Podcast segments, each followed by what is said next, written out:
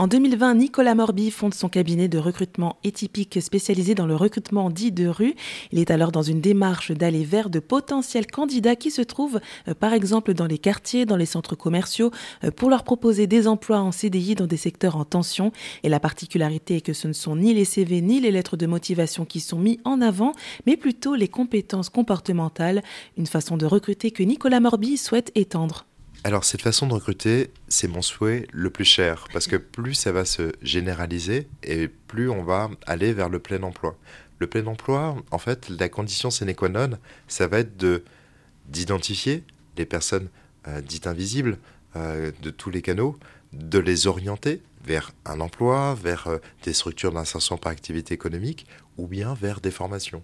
Moi, je crois vraiment en cette logique-là. C'est-à-dire que plus on va multiplier des canaux d'acquisition de candidats, et notamment le street sourcing, plus on va le généraliser, et même j'espère qu'il y aura même peut-être d'autres euh, d'autres types de manières de sourcer des candidats, et plus on, va réussir à, à baisser euh, ce pourcentage de chômage qui est malheureusement encore élevé, même s'il a baissé, mais il reste encore extrêmement élevé, et surtout qu'il y a des centaines de milliers de postes qui sont encore non pourvus en France, faute de candidats. Vous imaginez? Et alors, quels sont les retours que vous avez pu avoir aussi bien du côté des entreprises que des candidats? Les retours sont assez, euh, assez bluffants. C'est-à-dire que les entreprises, d'un côté, sont assez agréablement surpris de voir des profils qui sont autant renseignés sur leur entreprise et le métier en tant que tel. Alors qu'avant, jusqu'alors, euh, quand ils recevaient un candidat, ah, c'était complètement différent. Il fallait que l'employeur euh, parle un peu de l'entreprise, un peu de l'histoire, du métier en tant que tel. Là, elle se focalise vraiment sur l'humain. Donc ces préqualifications, ils sont non seulement agréablement surpris, mais en plus c'est des profils qui n'auraient jamais postulé d'eux-mêmes. Et du côté candidat, c'est génial. C'est-à-dire que le retour, il est incroyable. C'est-à-dire que que la personne soit en poste ou non, le retour est ultra positif.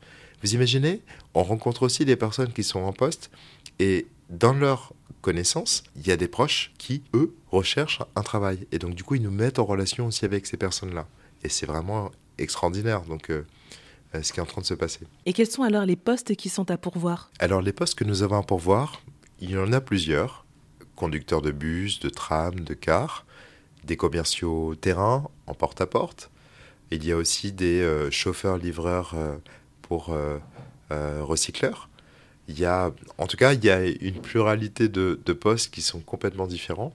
Mais le point commun de tous, c'est des métiers qui sont dit essentiel. Moi, je n'aime pas trop le terme, vous savez, métier en tension. Je préfère plutôt parler de métier dit essentiel. Pourquoi? Parce que je suis moi-même un fils d'ouvrier. C'est-à-dire que mon père, est, je suis un fils de plombier. C'est-à-dire que plombier, c'est un métier dit essentiel dans pas mal de pays. Et d'ailleurs, qui, malheureusement en France, n'est pas assez valorisé. Ou même tout l'artisanat, ou même le, monde du bâtiment, ou d'autres métiers qui devraient l'être beaucoup plus. Mais là, je lance un pavé dans la mare et peut-être un débat. Mais en tout cas, ce sont en général tous les métiers dits essentiels sur lesquels nous nous positionnons parce que c'est des métiers sur lesquels, en tout cas, nous avons un domaine d'expertise où il y a des vrais besoins en termes de recrutement et ça va s'accélérer, ça va augmenter avec euh, les prochaines échéances comme la Coupe du Monde, comme les Jeux, les Jeux Olympiques euh, qui vont. Et ça, ça, va, euh, ça ne va pas arrêter. Et depuis que vous avez créé Etypique, vous avez pu bah, justement bah, aider combien de personnes à trouver un emploi? Alors, je suis très fier de vous annoncer qu'on a pu placer plus de 360 personnes.